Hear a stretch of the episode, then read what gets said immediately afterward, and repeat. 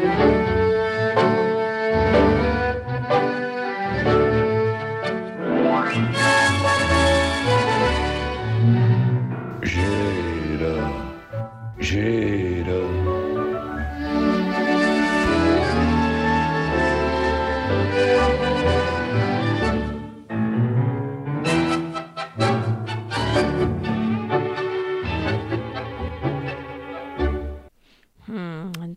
razón. Ah, sí, esa, esa reticencia, ¿no? Esa, ese suave, eh, ese, ese cumplir con el contrato, pero eh, dando a entender que tal. Pues sí, tengo razón. Eh, ¿Tengo razón? A ver. Eh, ¿Qué más da que eh, los demás hayan hecho lo que es irrazonable, que fue evidentemente no votar a Ciudadanos como deberían haberlo hecho, para que efectivamente el voto a Ciudadanos fuera, útil. Quizá usted misma, quizá usted misma, Santos. Bueno, ya usted avisó que venía en dosis homeopática ese líder de opinión, o sea que por ahí se, se puede salvar. Sí, claro, claro. Eh, efectivamente, venía con dosis homeopáticas como, como es eh, normal en cualquier líder de opinión en, en el atomizado mundo que vivimos. ¿eh? No, no, no entienda usted que eso es un ejercicio de, de modestia Que, que, podría, podría llevarme al colapso, ¿sabe usted? Dado, mi, dado mi talante y mi perfil genético, por así decirlo, ¿no? pero quiero decirle algo serio sobre esto. Mire, eh, viniendo hacia aquí, eh, me entero de que eh, Inés Arrimadas abandona la política. Sí.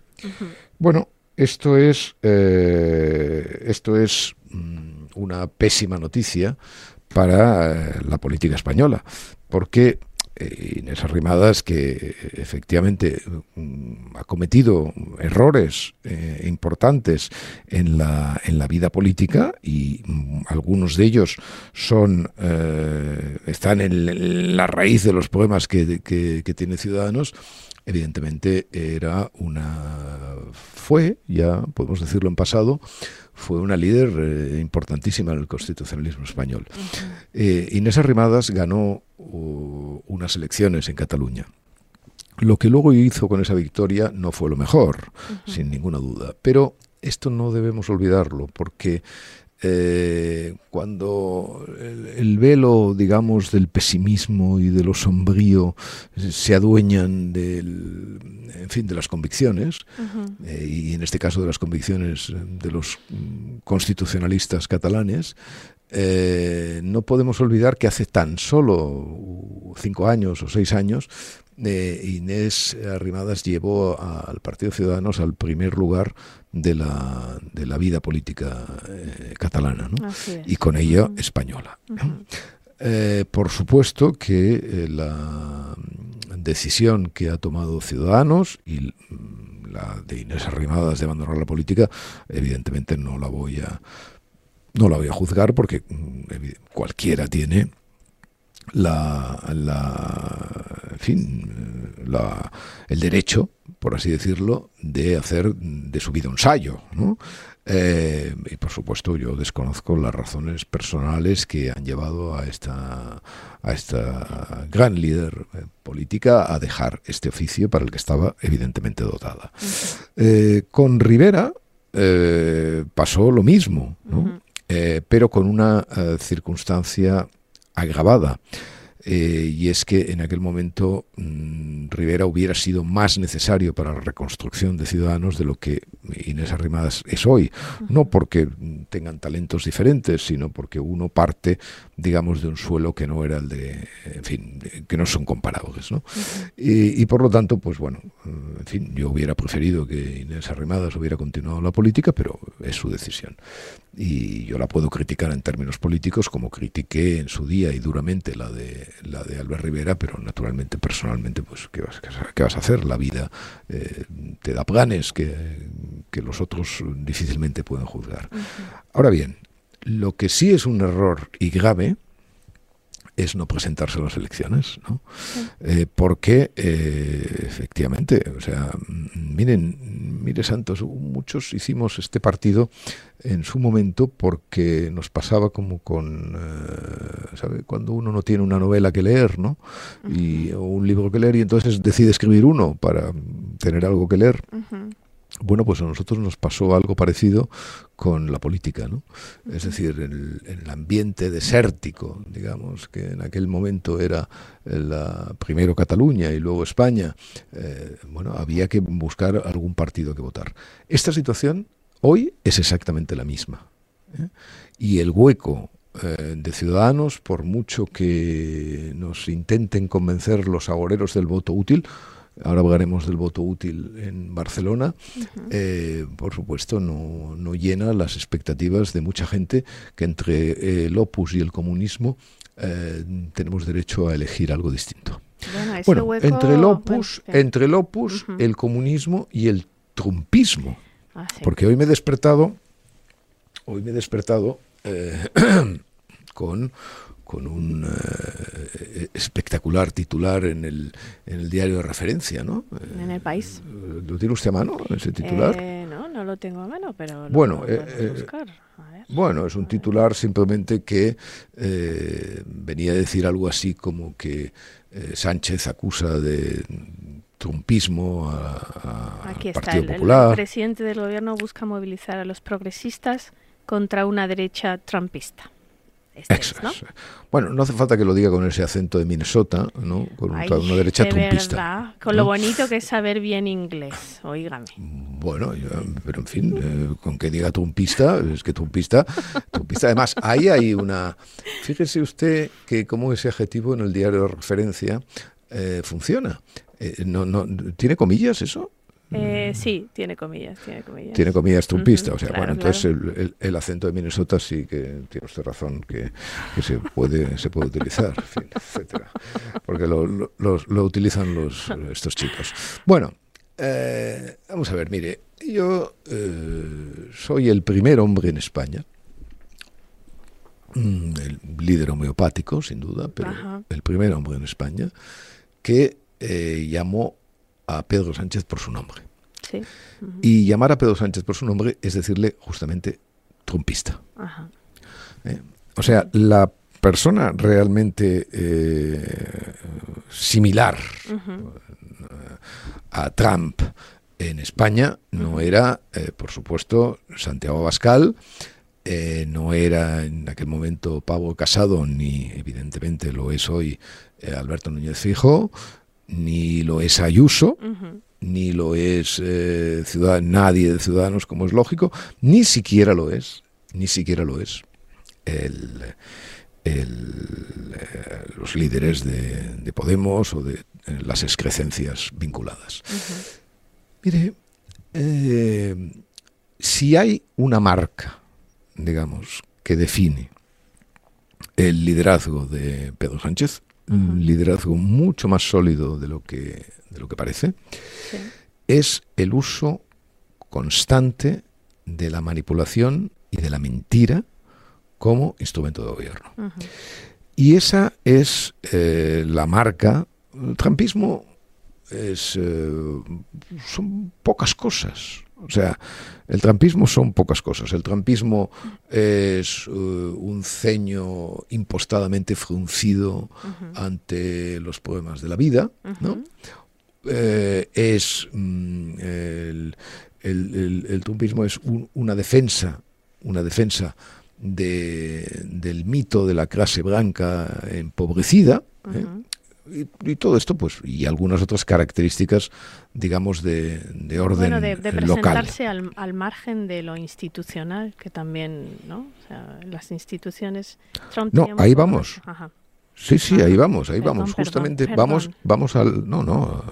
Eh, cuando usted está acertada, no cuando eh, da esos gallos que le salen a veces cantando coplas y tal, pues. Eh, gallos.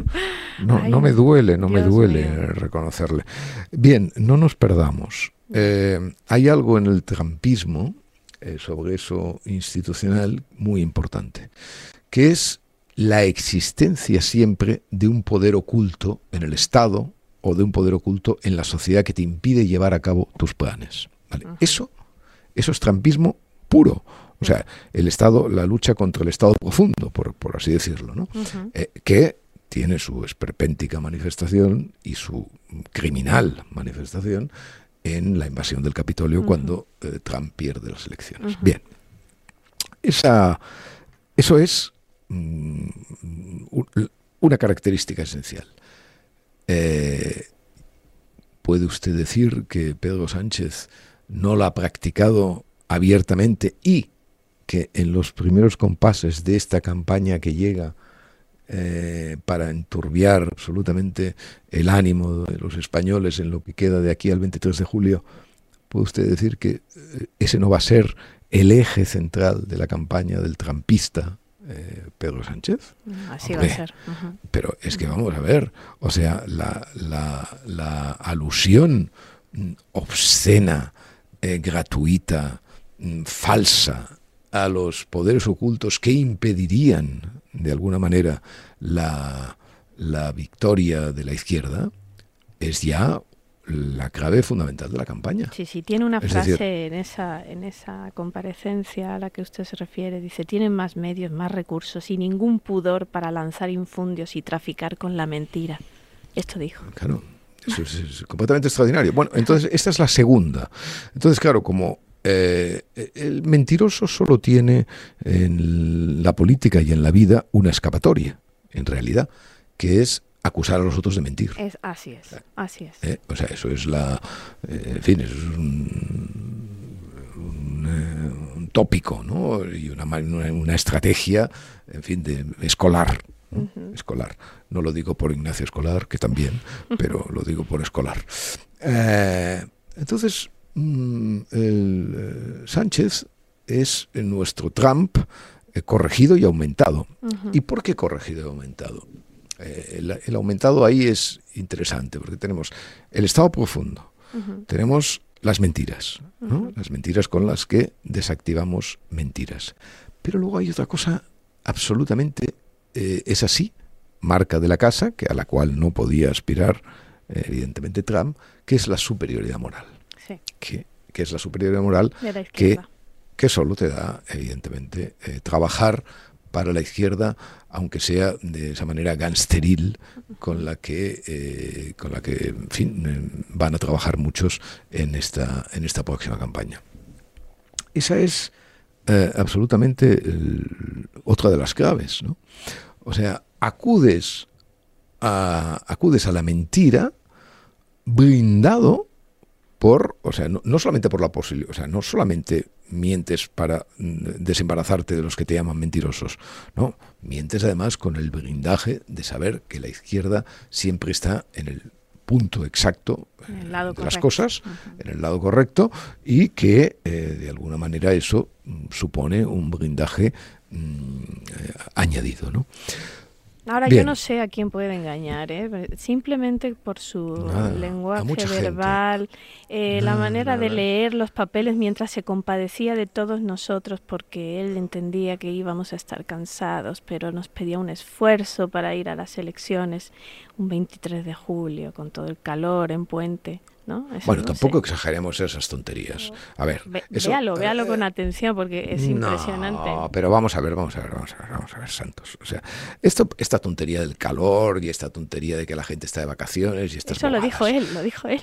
Sí, bueno, pero bueno, lo dijo él, pero se está convirtiendo en él, eh, parece ser, en la principal punta de lanza de la oposición. O sea, primero, eh, hay una paradoja aquí muy curiosa. Pedro Sánchez hizo lo que debía hacer. Sí, sí, hizo lo que debía hacer.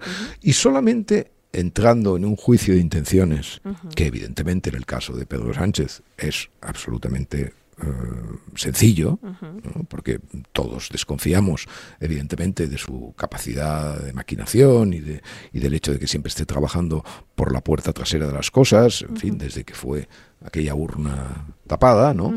Eh, sí, lo sabemos, todo eso lo sabemos, pero eh, yo creo que la, oposición a, Pedro Sánchez no puede consistir en la práctica sistemática de los argumentos de Pedro Sánchez. Yo sé que hay mucha gente que eh, evidentemente están convencidos y a lo mejor incluso tienen razón de que la única manera de responder a la vileza es servil. O de la única manera de responder a la estupidez es ser estúpido. O la única manera de, ser, de responder a la sentimentalidad es ser sentimental o ser sentimentaloide, por, por no manchar esa palabra. ¿no? Eh, no, o sea, eh, esto del calor eh, que ya he empezado a oír demasiadas veces, es una bobada. O sea, la gente vota, eh, si hay que votar el 23 de julio, pues se vota el 23 de julio, no sé qué, y se vota en la playa, o se vota donde sea, o se vota por correo, o se vota en las ciudades. El 23 de julio tampoco es el 23 de agosto, por así decirlo, en España. ¿no? Y en cualquier caso, ese no es un argumento. Ese no es un argumento para nada. Ni es un argumento, ni es un argumento el negarle negarle a, Pedro Sánchez que hiciera lo que Pedro Sánchez sufrió una derrota ¿eh? en las, en las eh, elecciones municipales y además la sufrió él, porque él había convertido también como Feijó en, un, en una contienda personal, no sé si en un plebiscito, pero sí en una contienda personal, estas elecciones, se implicó en ellas y las perdió. Y entonces lo que suele hacer, lo que, no, no perdón, lo que no suele hacer, pero debería hacer un líder político cuando sucede eso es dimitir. Deben dimitir, dimitir o presentar eh, o, pues, o disolver el Congreso, etcétera, etcétera, y eso es lo que hizo. Bueno, pues ya está. Ahora, que nosotros especulemos sobre tal, sí, naturalmente, porque eh, Pedro Sánchez es Pedro Sánchez y evidentemente es arrastra con él una pesada carraca eh, de mentiras, de manipulaciones, etcétera, etcétera. Bueno, otra cuestión vinculada con esto, con, con la necesidad de eh, extremar las precauciones con la verdad. Eh, los datos eh, de las elecciones municipales mm, no dan la victoria a, la derecha. No la dan. Claro, esa es una operación mm, que nunca debe hacerse en sociología electoral, porque los resultados de las elecciones solamente se pueden computar eh, con elecciones de la misma naturaleza. ¿no? Y, y, lógicamente, pues en las elecciones eh, mm, generales van a contar otros factores que no cuentan en las elecciones municipales. Entre ellos, entre ellos, la propia decisión de Pedro Sánchez de convocarlas. Claro. Pero, pero vamos a ver. Pero eso quiere decir que eh, eso quiere decir que la partida está ganada, eso quiere decir, no, no quiere decir nada. Mire, eso quiere decir dos cosas. Primero, que Pedro Sánchez puede, para desgracia nuestra, o por lo menos mía, ¿no? ser de nuevo el presidente del gobierno. Y dos, y dos, que la única posibilidad, la única posibilidad razonable que tiene la derecha de gobernar es mediante un acuerdo con Vox es decir, mediante un acuerdo entre el Partido Popular y Vox. Eh, ¿Qué hace, qué va a hacer la izquierda ante esta segunda posibilidad? Eh, bueno, ya lo vemos en, el diario de referencia desde el primer momento.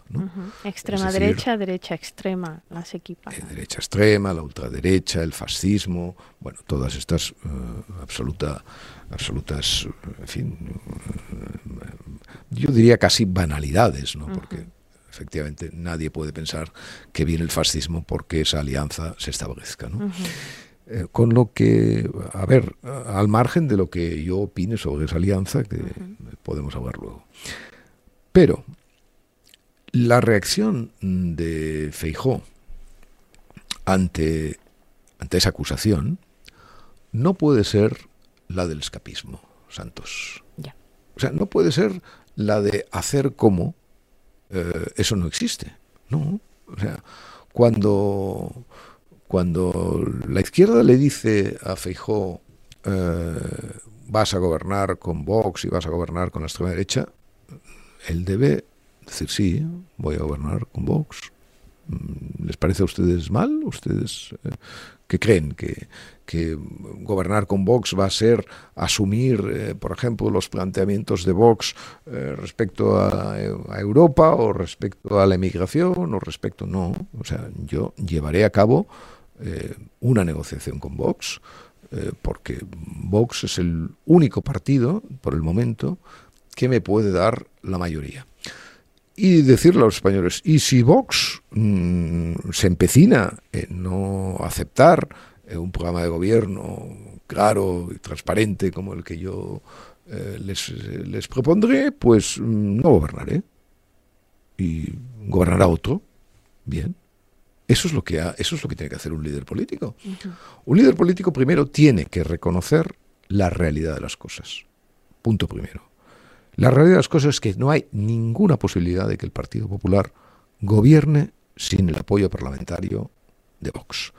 Hasta dónde llegue ese, ese, apoyo parlamentario no lo sabemos porque dependerá obviamente de la proporción de la victoria de uno y de otro, de la proporción de los resultados de uno y de otro. ¿Vale? Pero, eh, pero ¿qué es eso? O sea, ¿qué es eso de no encarar en la primera manifestación, digamos, la realidad? La realidad es la que es. Entonces, sucede, además, que viene una segunda parte.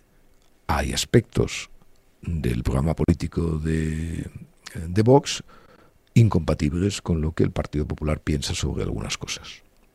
No tanto sobre las cuestiones culturales y tal, ¿eh? pero sí, por ejemplo, estas cosas que he dicho sobre Europa, sobre la migración, etcétera, etcétera.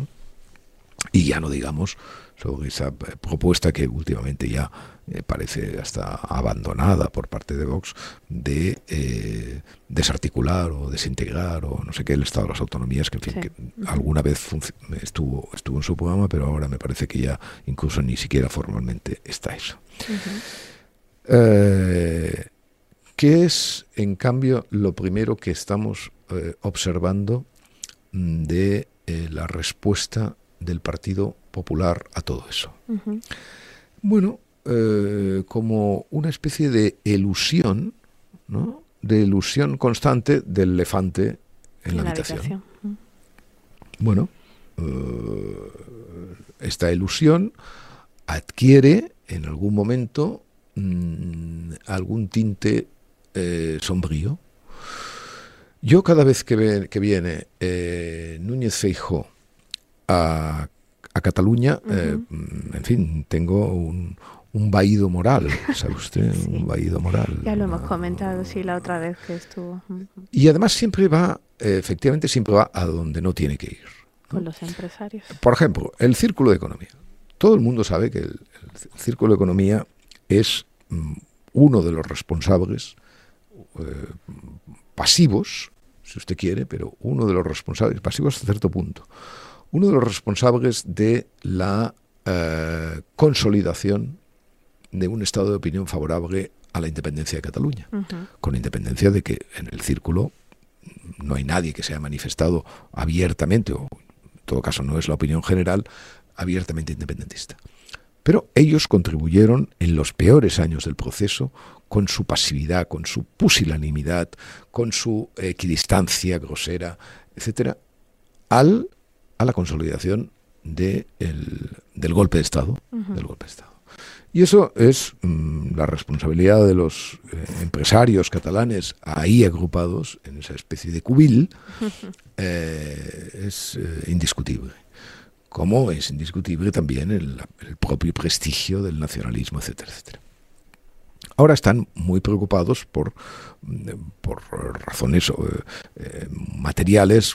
Cataluña es una decadencia, hay impuestos sobre el patrimonio, etcétera, etcétera. Todo eso, todo, todo, eso entonces lleva a, que eh, a que adoben, ¿no? o sea, le, traten a Feijóo, pues mm, a ver si vamos a vivir mejor con este que con, que con este Sánchez. Pero al mismo tiempo, mm, evidentemente, una vela a Dios y otro al diablo, porque le dicen a Feijóo, oye, aprende de este que eh, pacificó a los independentistas, pacificó a los independentistas. O sea, siguen manejando eh, en la falsaria especie de que eh, Pedro Sánchez pacificó algo.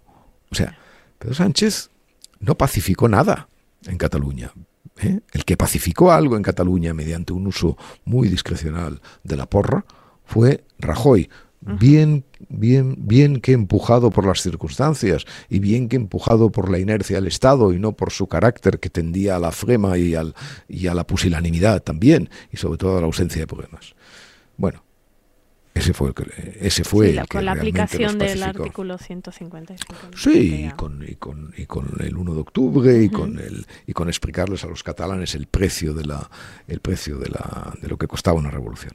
Bueno, pues ahora viene Feijóo a la vanguardia, al círculo de economía, toda esta especie de gelatina eh, realmente que, ejemplifica lo más detestable de, Cataluña, realmente lo, lo, que impide además que esta sociedad, esta gelatina, que esta sociedad emerja, o sea, que lo que ha hundido en, la, en, en el pantano, digamos, eh, de la decadencia, de la mediocridad a este país, la falta de reacción de su burguesía, la falta de ambición, la falta de, fuerza, el apego absoluto a la subvención y al maná público doblemente, eh, doblemente llovido, sea de la generalidad, sea de los presupuestos generales, etcétera, etcétera. Bueno, va y entonces pretende ahí pretende ahí, eh, primero, dorarles eh, la píldora, por supuesto.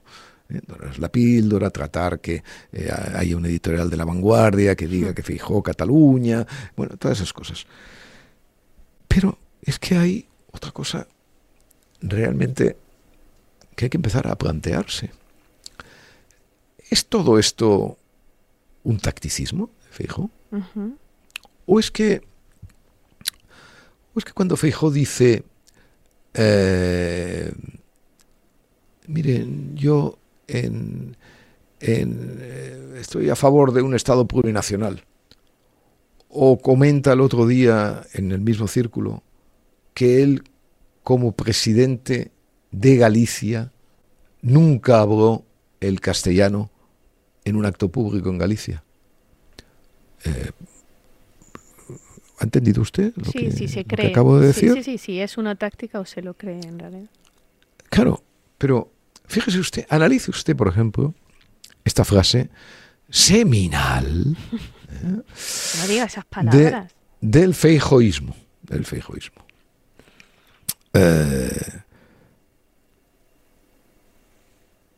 ¿Se oye el silencio? sí, sí. Yo era presidente de Galicia y naturalmente tenía que utilizar solo el gallego en, los actos públicos. ¿De dónde sale esto? ¿De qué, de qué extraña? No, perdone, es que eh, hay dos cosas que Feijo confunde. Primero, el gallego, ni el catalán, ni el vasco no son lenguas españolas. No, son, no, no pueden decir esto son lenguas españolas, no, son lenguas de España que se hablan en España. Pero la única lengua española que hay la única lengua española, porque efectivamente es la coiné que une a los españoles, es el castellano. Pero es que el castellano, el castellano no es solamente eh, coiné, es que es la lengua que se habla mayoritariamente en Galicia. Y es la lengua que se habla mayoritariamente en Cataluña. Y es la lengua que se habla mayoritariamente en el País Vasco. Entonces, es que esa lengua solo opera en un territorio fantasmal, abstraído de cualquier tipo, eh, incluso de sentimientos, ¿no? porque les gustan tanto esto de los sentimientos a los nacionalistas de uno y del otro lado. No, no, no es, la lengua que, es la lengua que opera, es nuestra lengua, pero no, no en ese territorio fantasmal eh, que podemos llamar España, no, no, en los territorios concretos, en las calles concretas de Galicia, de Cataluña, tal y cual. Qué extraña ambición, digamos, habrá en alguien que dice que la lengua propia, que sigue utilizando el concepto de lengua propia, ese concepto, ese concepto inventado por los catalanes, ¿eh? que lleva que lleva a la consideración de que las otras lenguas son impropias en los territorios donde otra lengua opere. Pero ¿cómo es posible que Feijó diga esto? Bueno, pues mire, yo creo que Feijó, llegado a este punto, eh, llegado a este punto, no podemos decir de él que cometa tantos errores, que tenga tantos lapsus. No, ya no. O sea, Eh, puede tener los lapsus lógicos de una persona que se pasea todo el día hablando y que comete pues errores como los cometemos eh, cualquiera sometido a la presión de hablar y hablar de una manera incesante. Eh, y ha hecho incluso broma con algunas de esas cosas. Bien, esos son errores, lapsus y tal. Pero no, no. Es que Fijo lo cree. Es que Fijo no, no, no es que quiera eh, hacerse pasar por. Es que lo es. Es que si Fijo llega al poder, vamos a tener de presidente del gobierno de España al primer político ¿no? nacionalista, periférico, periférico como él tiene a gala, ¿no? decir, bueno, mm, en fin, eh, por supuesto, esto eh, estoy dispuesto ya a, decir que sería mucho mejor que la continuidad de Sánchez. ¿eh? Pero claro, el que sea mejor que la continuidad de Sánchez no lleva eh, a decir que este es el camino correcto que Feijóo ha emprendido. Y esto eh, no es solamente que sea el camino correcto electoralmente, que tengo mis dudas de que lo sea, sino que no es el camino políticamente correcto para la reconstrucción del devastado ánimo común español que deja Sánchez o dejaría Sánchez si no continúa en el poder. No, no es el mejor camino. Y ahora, y ahora, mm, de todo esto que sobre lo cual podemos hablar de una manera eh, más o menos eh, abstracta, está a punto de tener una concreción realmente decisiva y maravillosa de la que me ocupo hoy, eh, el día que estamos hablando, en la columna del periódico. Mire, en Barcelona, mm, en Barcelona va a pasar algo muy, muy interesante. Muy interesante y que repite, además repite porque esta como es una sociedad eh, la de Barcelona, la barcelonesa, la catalana en general, es una sociedad tan desarticulada, pues produce, digamos, este tipo de metástasis eh, políticas. Y hace cuatro años, eh, Manuel Valls, eh, en un gesto patriótico. Sí, lo dijo la otra vez que hablamos. En un gesto patriótico, impidió que hubiera en Barcelona un alcalde independentista. Evidentemente a costa de ser insultado prácticamente por todo el mundo, incluso por aquellos que se habían beneficiado de su de su, de su gesto, ¿no? Porque el, la mala educación y el desprecio, por ejemplo, con que Ada Colau trató eh, efectivamente ese gesto patriótico, pues bueno, dice quién es Ada Colau, ¿no? Y quién era entonces y quién es ahora.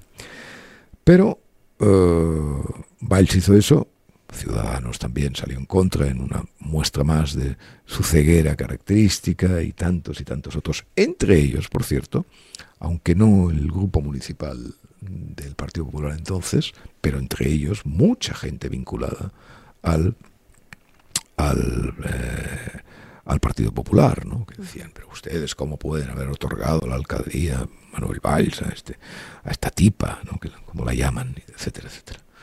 Bueno, pues ahora, ahora tenemos una posibilidad.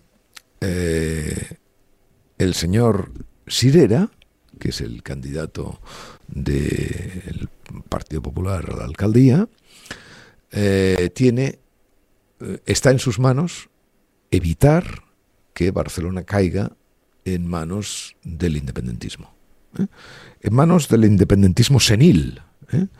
Y digo senil no por la senilidad de, de, Trías, sobre la cual no tengo ninguna constancia, sino del independentismo que ya se deshace, digamos, en su propia senilidad estratégica y moral, ¿no? que es el, independentismo de, del prófugo y el independentismo de la corrupta de Laura Borrás y el independentismo, en fin, de lo, de lo peor, de lo peor que eh, puede naturalmente agruparse en este espacio hoy en Cataluña. El señor Sirera tiene la clave de que eso no suceda. ¿Cuál es la clave? La clave es que vote la alianza vote favorablemente la alianza de gobierno entre el Partido Socialista y eh, los comunes. Es decir, entre Colboni y Ada Colau. Colboni, a, falta del escrutinio definitivo, aventaja muy poquitos votos, ciento y pico, a la señora Colau. Por lo tanto, él puede ser, si, si no hay contraorden aritmética, el nuevo alcalde de Barcelona. Bueno, ¿qué debe hacer el señor Sirera? El señor Sirera debe permitir que eh, el partido de un prófugo de la justicia española gobierne en alianza con eh, el partido del Beato Siniestro. Catalu eh, en Barcelona. Beato Siniestro Junqueras se refiere. Sí, claro, claro, pero como no me voy a referir a otro, bueno, me voy a referir a otro, solamente para estar segura. Eh, para estar segura, pero bueno, en fin, no sé, ¿quién podría, quién, quién se le podría poner ese sintagma? Es que usted Santos a veces dice unas cosas tremendas, o sea, ¿quién, quién podría ocupar de alguna manera, eh, con, de una manera más encajada eh, ese, ese, sintagma? siga, siga. Mm, no, ya está. parece mentira, parece mentira que han pasado no sé cuántos días, cuatro días, ¿no? Desde las elecciones y todavía no he visto al señor Núñez Fijo, porque el señor Sirera evidentemente hará lo que el señor Núñez Fijo le diga, no he visto al señor uh, haciendo una proclamación tan enfática y tan necesaria ¿eh? como las que hace eh, respecto a Navarra, por ejemplo, respecto a, territorios que están ahí en los cuales Bildu puede penetrar a través de ofrecer los votos. Pero, ¿por qué está tardando tanto el señor Fijo en ofrecer los votos al Partido Socialista? El que además a veces ha, ha dicho que una solución de los problemas sería que el Partido Popular y el Partido Socialista colaboraran de una manera no, no lo ha hecho. No lo ha hecho. han pasado cuatro días. Estamos esperando que el señor Feijó le diga a los constitucionalistas catalanes eh, no es nuestra opción evidentemente más feliz, lo que les dijo Valls, no es evidentemente lo que hubiéramos hecho, no es eh, el resultado de nuestra victoria, sino que es el resultado de nuestra derrota. Pero le vamos a entregar la alcaldía y la proyección, porque mire, la alcaldía en eso eh, da igual. Las gestiones de las basuras y todas estas cosas eh, no tienen demasiada importancia. No tienen demasiada importancia, aunque sea la razón por la cual muchas veces votan, porque la gente se cabaguea naturalmente o es feliz, depende de cómo, cómo se limpia su calle. Pero en el caso que estamos hablando, no es eso. El caso que estamos hablando es otra cosa de un talante muy distinto. Es decir, es la ciudad de Barcelona concebida como eh, gran escaparate ante el mundo. Y la revitalización de la, del huevo de la serpiente, que siempre, siempre está presente, obviamente, en las relaciones entre el independentismo y el resto de la mortalidad. y algo que también ha señalado usted, que es los presupuestos destinados también a, ese objetivo. ¿no? Supuestos, que no es menor. Claro, claro, los recursos y sobre todo esa, esa especie, o sea, Cataluña nadie sabe quién es en el mundo, pero evidentemente todo el mundo sabe lo que es Barcelona y todo el mundo sabe hasta qué punto los, eh, los independentistas acogerían esa, esa bandera con, en fin, con infinita satisfacción y ya lo, y lo van a hacer, y lo van a hacer probablemente. Y digo una cosa y que conste hoy, ¿eh? si lo hacen, será por culpa del Partido Popular.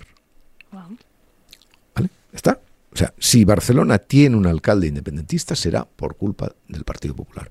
Y esto a mí no lo digo porque yo siga viviendo o pasando algunos días de la semana en, eh, esta ciudad. ¿eh?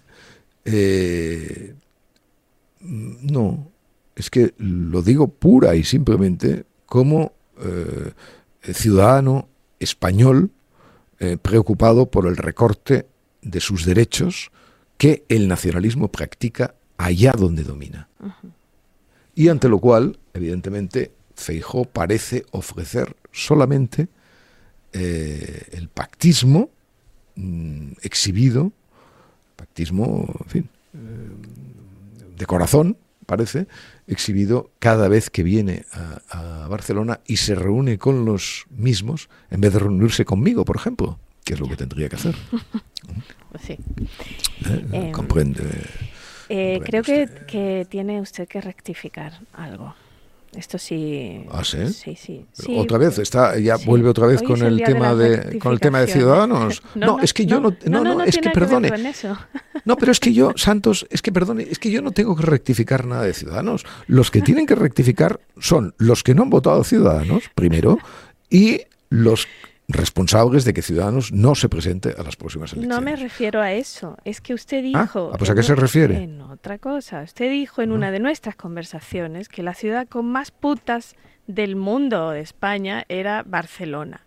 España. Bueno, claro, todo, el mundo lo sabe eso, todo el mundo lo sabe. Eh, no, ah, hubo un lector suyo que le señaló, Ricardo González Aba, que le señaló que había, hizo un pequeño estudio eh, bueno, em, viendo los anuncios de, creo que, era comparando los, eh, los anuncios de prostitución y llegó a la conclusión de que Barcelona no estaba entre las primeras ni de manera absoluta ni per cápita. Creo que de manera absoluta es Madrid y per cápita era Baleares o, al revés. Entonces, eh, Barcelona no es la ciudad con más putas de España. Eso Oiga, oiga, pero, pero, pero, vamos a ver, pero esto, este, pero este método, ¿eso qué quiere decir eso de los anuncios? O sea, o sea, resulta que, bueno, pero vamos a ver, pero, pero, pero si es que las putas en Barcelona no necesitan anuncios. Es decir, no, no, no sabe usted que hay, no, sabe usted. ¿No sabe usted que hay el boca oreja? No lo sé, como puedes entender, no lo sé cuando una práctica está tan desarrollada, es decir, esto es como eh, todo el mundo sabe, por ejemplo, eh, todo el mundo sabe que cómo se venden los libros, ¿no? Vida de Arcadio, por ejemplo, sin ir más lejos.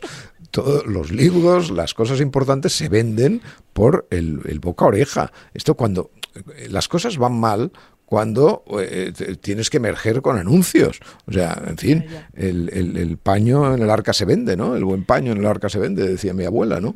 Eh, entonces, me parece, en fin, yo le agradezco al amable lector, eh, el amable oyente y lector, que nos haya eh, hecho esta rectificación, pero mm, su metodología es una metodología que tiene, mm, en fin... Lagunas. él, él, lo advierte, él se lo advirtió, según me, me comentó usted, se lo advirtió que no era un, un método eh, bueno, pero entonces si es un método, ¿por qué tengo que rectificar?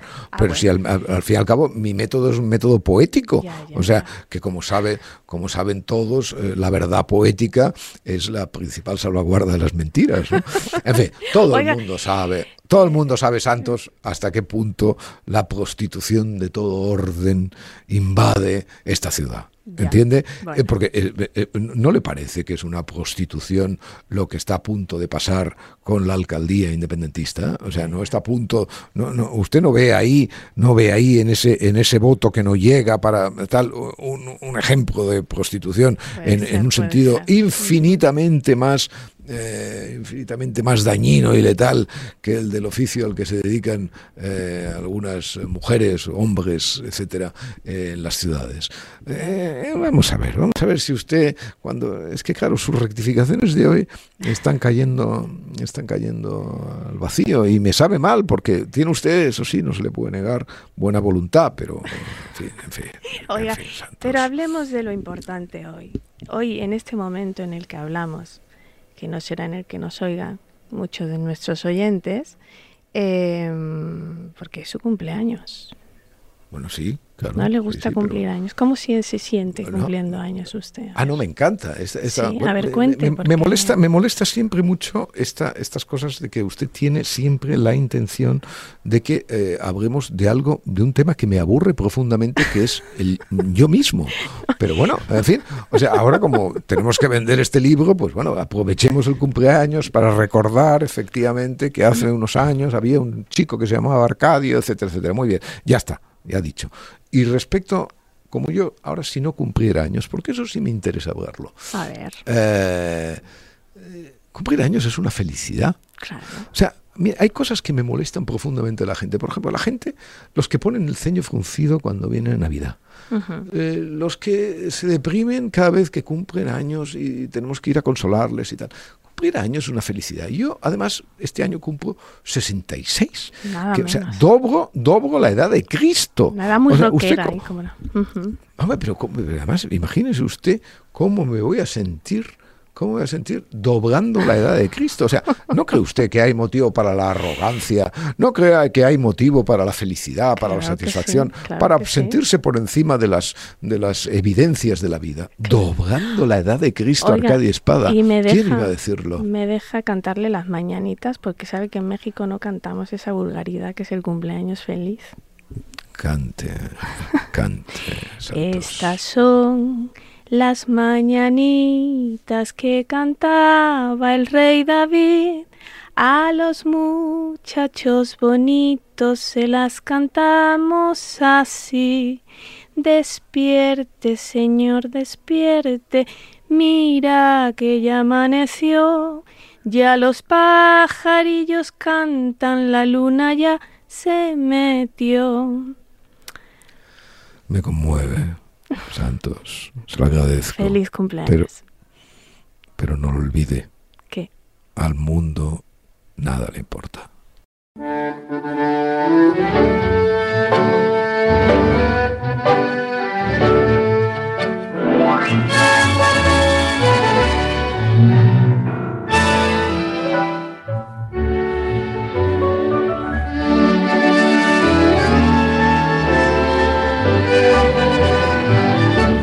Podcast de Arcadia Espada y el Mundo con la colaboración de Yaiza Santos.